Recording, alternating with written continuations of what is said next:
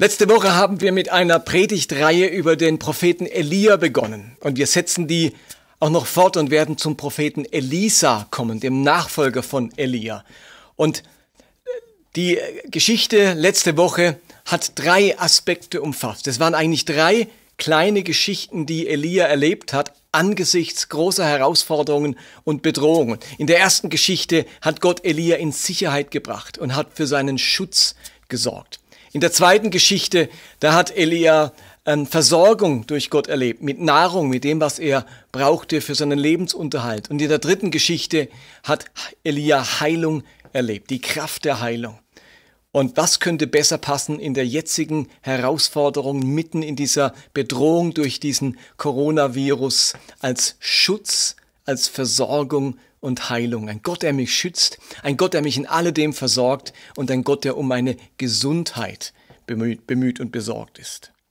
Und diese Geschichten mit Elia, die werfen aber auch ein paar Fragen auf. Die haben auch etwas Problematisches an sich. Zum einen sind das nämlich klassische Wundergeschichten. Da steht wirklich wundersames, wunderbares Wirken Gottes äh, im Mittelpunkt. Und man kann jetzt sagen, das sind irgendwie ähm, alttestamentliche, unglaubwürdige Geschichten. Ähm, aber für mich sind diese Geschichten nicht einfach unglaubwürdig oder alte, typische Wundergeschichten. Sie sind für mich ganz entscheidende Grundlage für meine Erwartungen an Gott. Ich habe mich irgendwann mal entschieden, lieber mit Enttäuschung fertig werden zu müssen, als meine Hoffnung aufzugeben. Und darum sind diese alttestamentlichen Wundergeschichten für mich elementare Stützen und auch Ansporn für meinen Glauben und für meine Hoffnung. Besonders in der jetzigen Bedrohung durch Corona will ich nicht aufhören, an einen Gott zu glauben, der die ganze Welt in seiner Hand hält. Diese Erde, diese Schöpfung ist in Gottes Händen. Sie ist nicht in den Händen eines Virus, sie ist nicht in den Händen einer Weltwirtschaft oder des Geldes. Ich glaube, dass unsere Welt in den Händen unseres Schöpfers ist, dem König dieser Welt. Er ist und bleibt König dieser Welt und ich und wir alle dürfen Teil seiner Familie sein. Also insofern sind für mich diese Wundergeschichten herausfordernd, aber ich halte daran fest, dass Gott alle Dinge möglich sind. Diese Geschichten werfen aber noch eine zweite Frage auf. Wir haben jetzt vielleicht schon in unserer Bibel, gemeinsamen Bibellese gemerkt, in den Königebüchern, dass das zum Teil ziemlich gewalttätige Geschichten sind.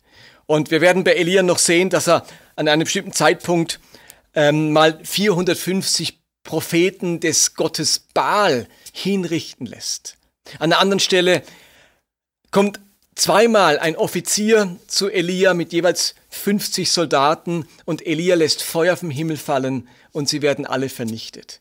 Später kommen ähm, 42 kleine Kinder zum Propheten Elisa und machen sich lustig über seine Glatze.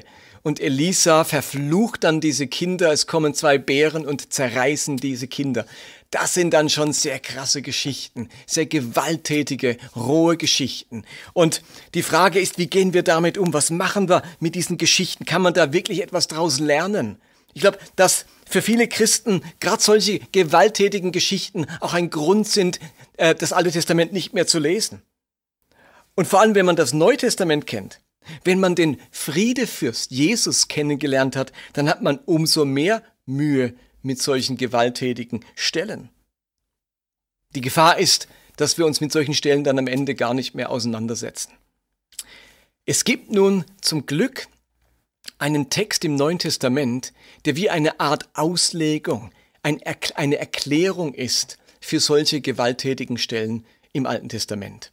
Und interessanterweise sind es gerade ähm, ist das eine neutestamentliche Stelle, die sich auf Elia bezieht. Ich lese euch mal vor, was im Neuen Testament steht, was hier über Jesus steht, in Lukas 9 Abvers 51. Da heißt es, es begab sich aber, als sich die Tage seines Heimgangs erfüllten, also Jesu Heimgang zum Vater, und er sein Angesicht nach Jerusalem richtete, um dorthin zu reisen, sandte er Boten vor sich her. Diese kamen auf ihre Reise in ein Samariterdorf und wollten ihm die Herberge bereiten. Aber man nahm ihn nicht auf, weil Jerusalem sein Reiseziel war. Als aber das seine Jünger Jakobus und Johannes sahen, sprachen sie, Herr, willst du, so wollen wir sagen, dass Feuer vom Himmel herabfalle und sie verzehre, wie auch Elia getan hat. Jesus aber wandte sich um und bedrohte sie und sprach, Wisst ihr nicht, welches Geistes Kinder ihr seid?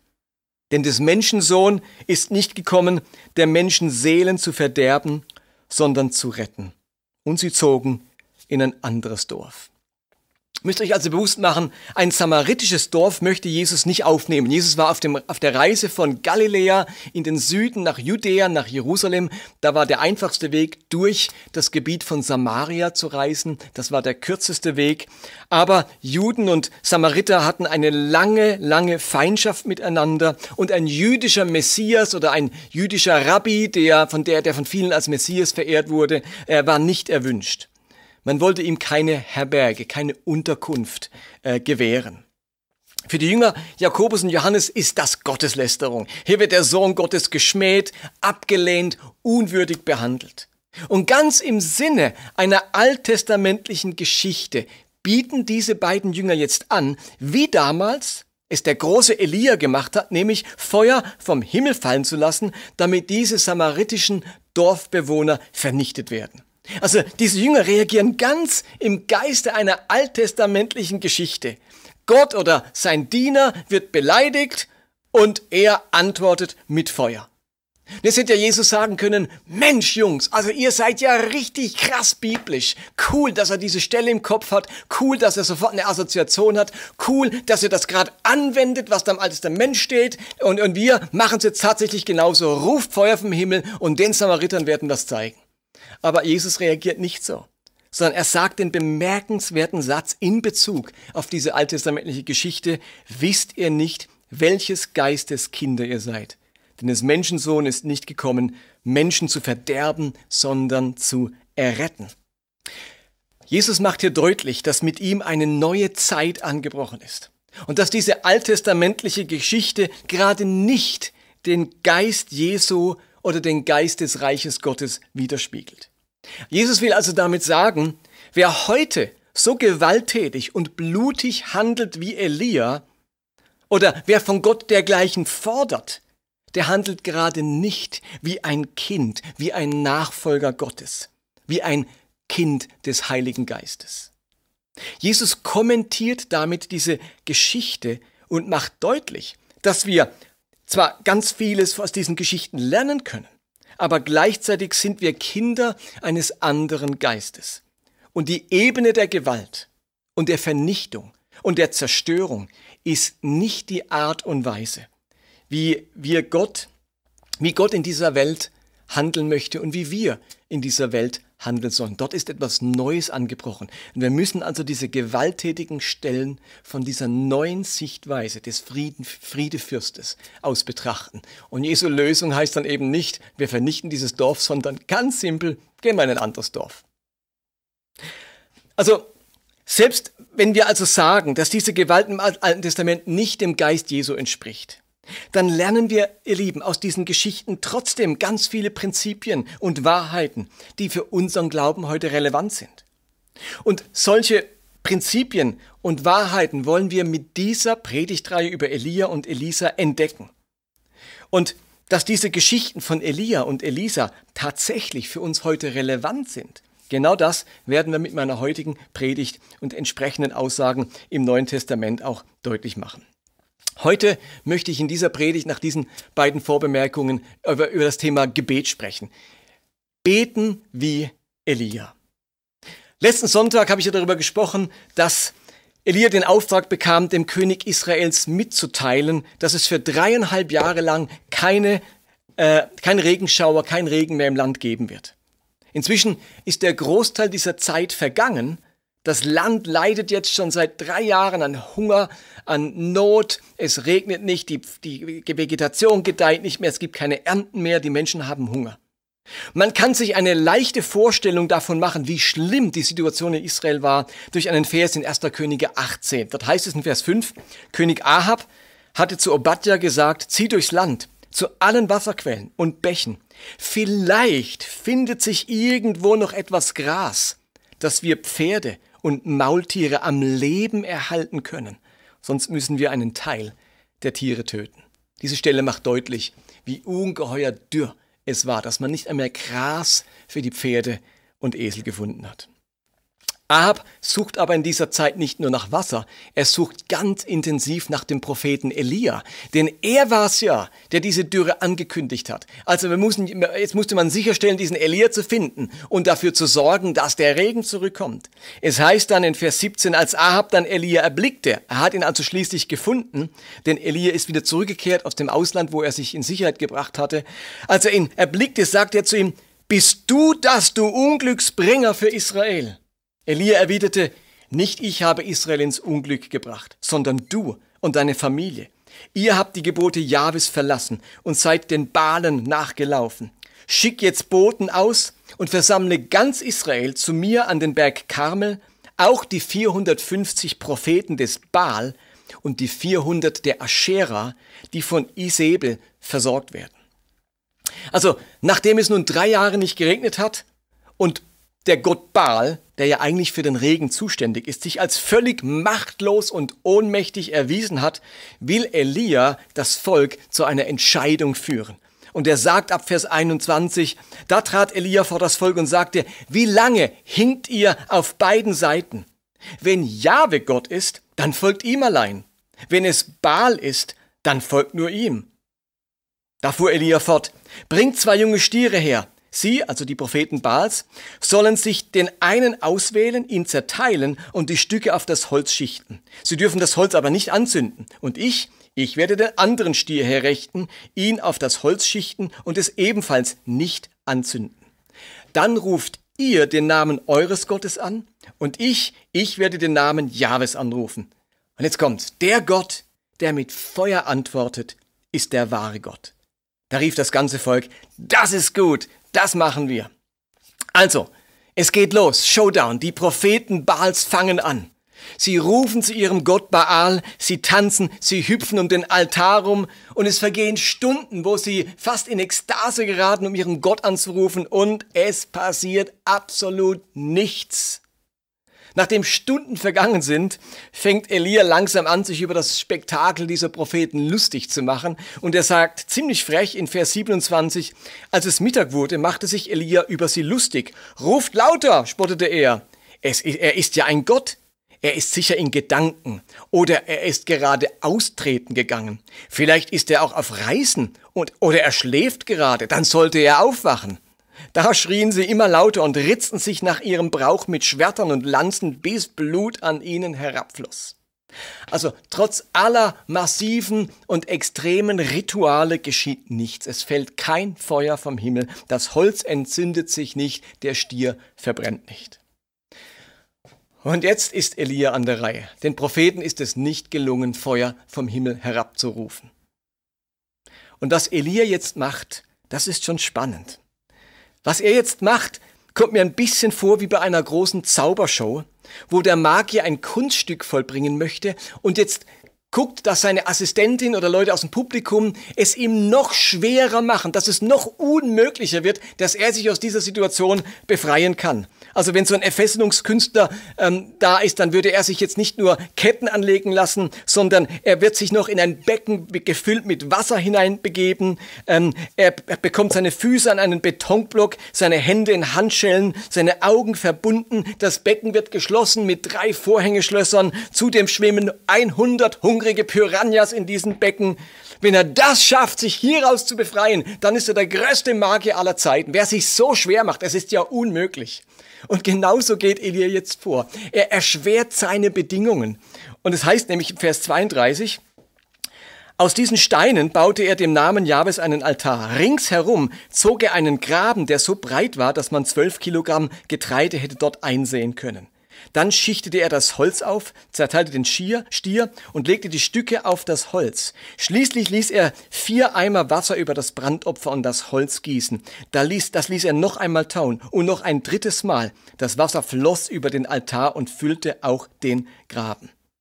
Also, Bei all dieser Trockenheit wollte Elia wahrscheinlich vermeiden, dass irgendjemand, wenn dann das Feuer kommt, an eine Selbstentzündung dieses Holzes glaubte. Er hat also zwölf Eimer voll Wasser über dieses Opfer geschüttet, damit es sich gar keinesfalls von selbst entzündet. Wenn es hier brennt, dann muss es ein Wunder dieses Jahwe gewesen sein. Und genauso passiert es jetzt. Nochmal ähm, zwei Verse, drei Verse aus 1. Könige 18 ab 36.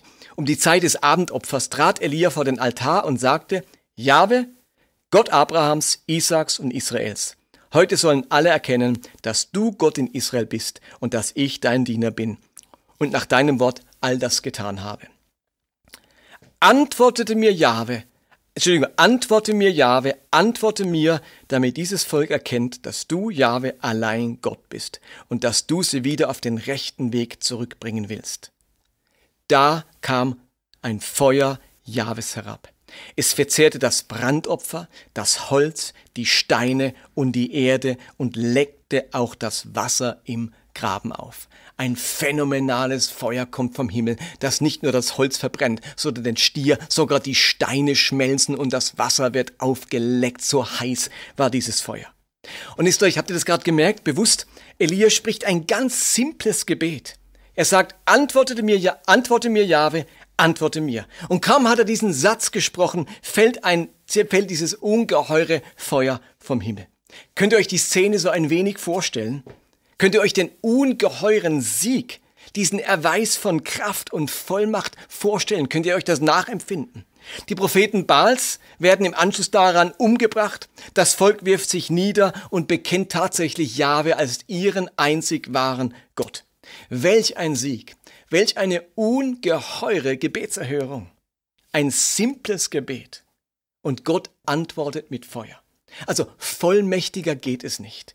Besser kann Gebet nicht funktionieren, oder? Das war die erste Herausforderung für Elia. Er betet ein Gebet und es fällt Feuer vom Himmel und allen ist bewiesen, Jahwe ist Gott. Nun steht Elia aber vor einer zweiten Herausforderung. Es heißt dann in, ähm, oder müsst ihr euch ja bewusst machen, ähm, das Volk ist jetzt zu Jahwe zurückgekehrt. Jetzt kann man auch wieder den Regen kommen lassen. Jetzt muss Gott das Volk nicht länger strafen. Es ist bewiesen, Jahwe ist Gott, nicht Baal ist Gott. Jetzt kann auch der Regen wiederkommen. Und dann heißt es äh, in Vers 42, Elia stieg zum Gipfel des Karmel hinauf. Dort oben kniete er nieder, verbarg das Gesicht zwischen den Knien und betete. Es war jetzt also höchste Zeit, dass der Regen zurückkommt. Er hat auch von Gott den Auftrag bekommen, für diesen Regen zu beten. Und jetzt heißt es, er geht auf den Berg, kniet nieder, verbirgt das Gesicht zwischen den Knien und betete. Okay, gerade eben kam Feuer vom Himmel, als Elia gebetet hat. Und jetzt soll Regen vom Himmel kommen, wenn Elia betet. Ganz in der Logik der vorigen Geschichte müsste jetzt eigentlich, wenn Elia betet, ein Wolkenbruch losgehen und das ganze Land mit Regen überschütten.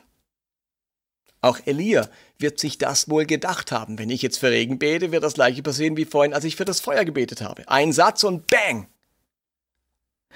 Nachdem er jetzt eine ganze Weile gebetet hat und er keinen Regentropfen spürt, schickt er seinen Diener los, um auf dem Gipfel des Berges Ausschau zu halten, ob irgendeine Wolke zu sehen ist.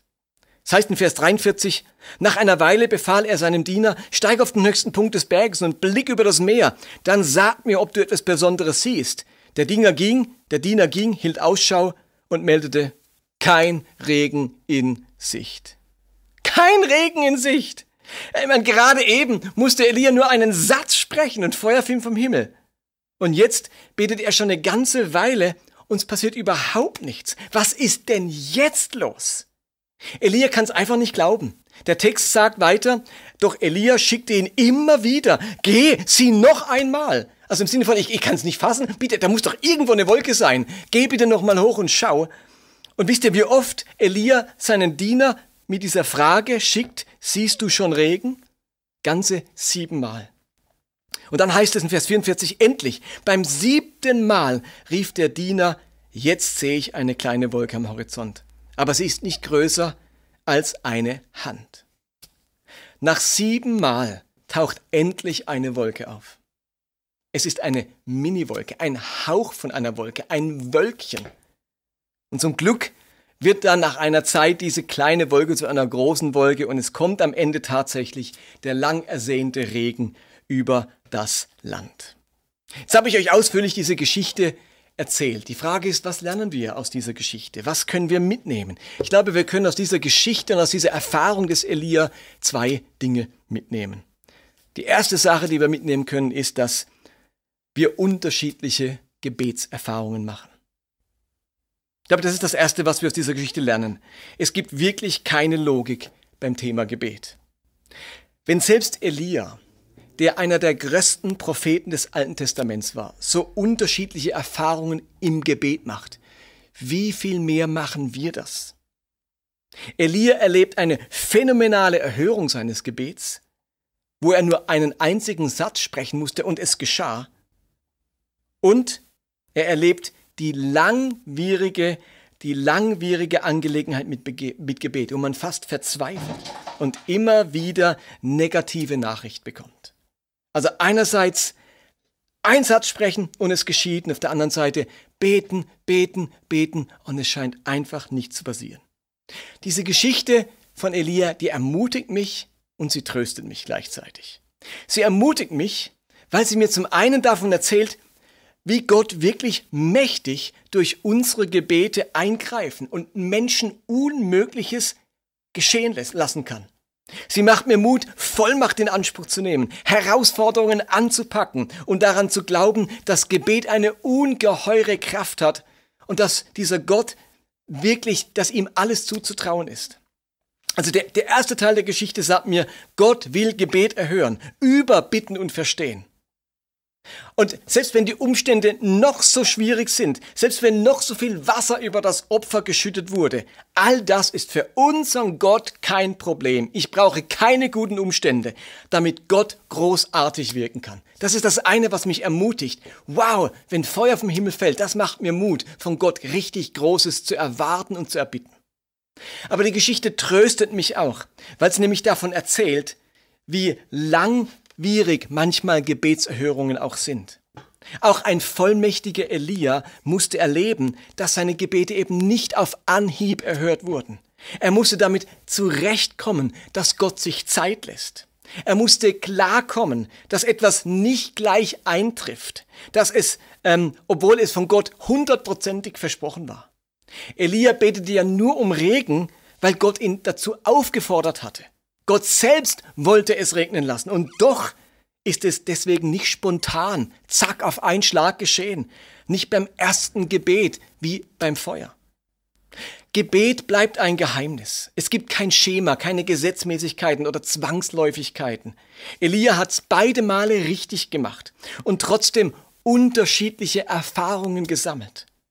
Gebet bleibt am Ende Beziehungsarbeit mit Gott und nicht etwas machen nach Schema X oder Y, damit es richtig funktioniert. Elia zeigt mir, derselbe Mann mit derselben Vollmacht, mit derselben Gottesbeziehung erlebt es einmal so und einmal so. Und man muss nah dranbleiben bei Gott, um das einordnen zu können, um es verstehen zu können. Ich möchte mich anhand dieser, ich möchte mir anhand dieser Geschichte bewusst machen, dass Gebet mit unterschiedlichen Erfahrungen verbunden ist. Und ich mache mir deutlich, dass ich Beten nie in der Tasche habe, nie gänzlich im Griff und nie völlig verstehe. Das ist das eine, was ich aus dieser Geschichte lerne. Und vielleicht geht es euch nämlich ganz genauso. Ihr habt ganz positive Erfahrungen im Gebet gemacht und ihr habt auch schon ganz schwierige, langwierige Erfahrungen gemacht. Und da haben wir gute Gesellschaft, einen Mann Gottes, der wie kaum ein anderer als Vorbild gilt im Alten Testament und sogar im Neuen Testament. Aber der macht unterschiedliche Erfahrungen. Das tröstet mich, wenn ich auch unterschiedliche Erfahrungen mit dem Gebet mache.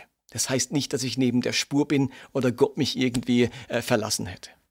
Okay, was ist die zweite Lektion, die wir aus dieser Geschichte lernen? Nämlich, ich will lernen, so zu beten, wie Elia gebetet hat. Elias Gebete wurden ja beide Male erhört. Aber gerade die zweite Geschichte macht deutlich, wie man beten soll, wenn nämlich die spontane und schnelle Gebetserhörung ausbleibt.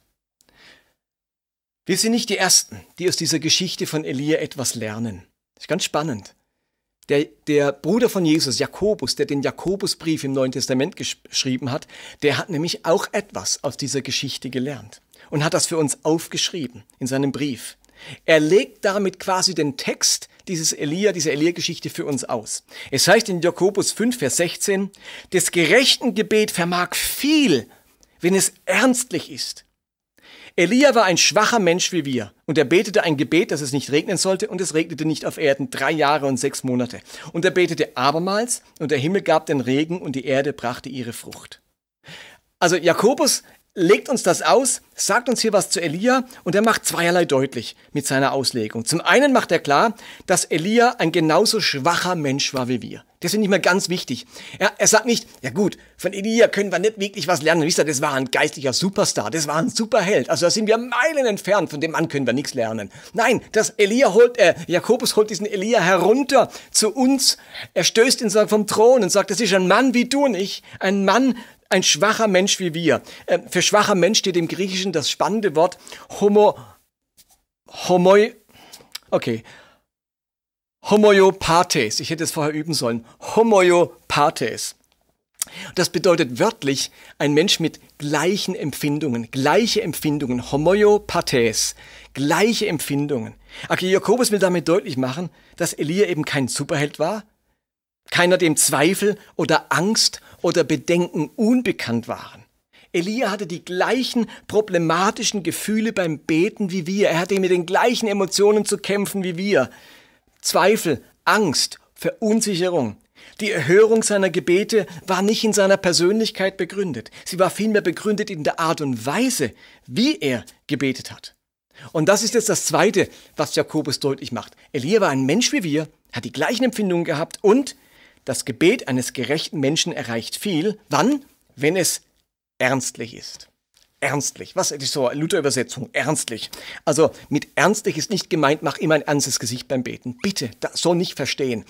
Ernstlich beten bedeutet nicht Augen zu, irgendwie äh, das Gesicht verkrampfen und die Hände verkrampfen, ernst beten. Das ist nicht gemeint.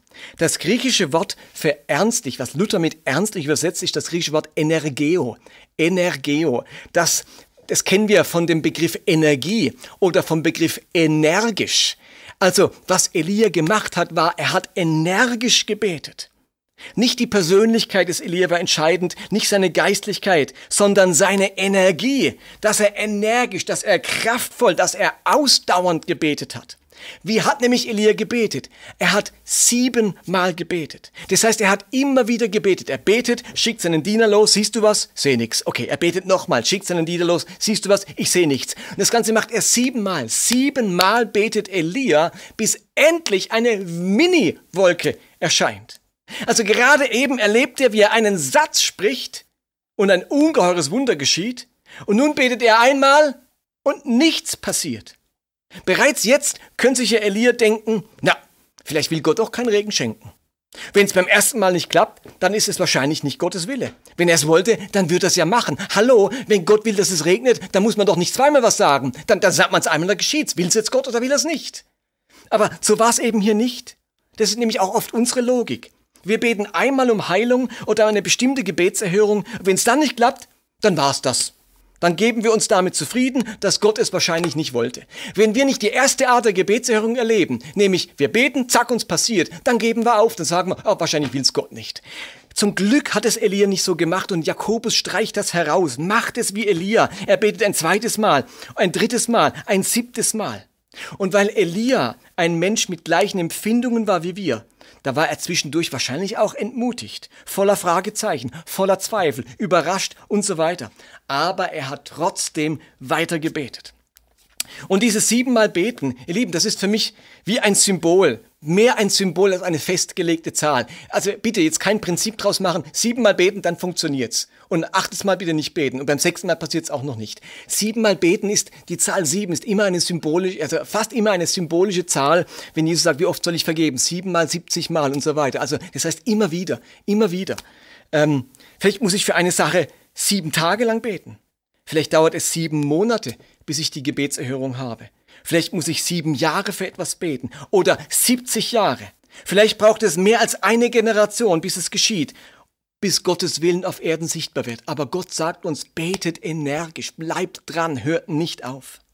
Immer wieder vermittelt uns die Bibel genau diese Idee. Das Gebet entweder mal richtig baff, auf einen Schlag erhört, erhört wird, ein Satz und es geschieht, aber sie vermittelt uns auch ganz viele Geschichten, dass Gebet eben etwas ist, das Ausdauer braucht. Jesus erzählt mehrere Geschichten, mehrere Gleichnisse, die genau das deutlich machen. Man muss mehrmals beten.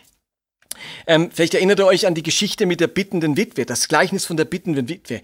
Dieses Gleichnis über das, über das Thema Gebet leitet Jesus mit folgendem Satz ein. Lukas 18 heißt es, eines Tages zeigte Jesus seinen Jüngern durch den Geist, äh, Entschuldigung, eines Tages zeigte Jesus seinen Jüngern durch ein Gleichnis, wie wichtig es ist, beständig zu beten und nicht aufzugeben. Beständig beten und nicht aufgeben.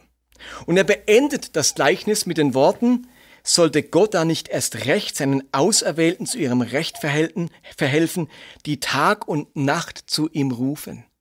Ohne aufhören beten. Tag und Nacht zu ihm rufen. Und damit ist wieder nicht gemeint, wirklich Tag und Nacht, 24 Stunden, 48 Stunden, 96 Stunden, nicht mehr schlafen, nicht mehr essen.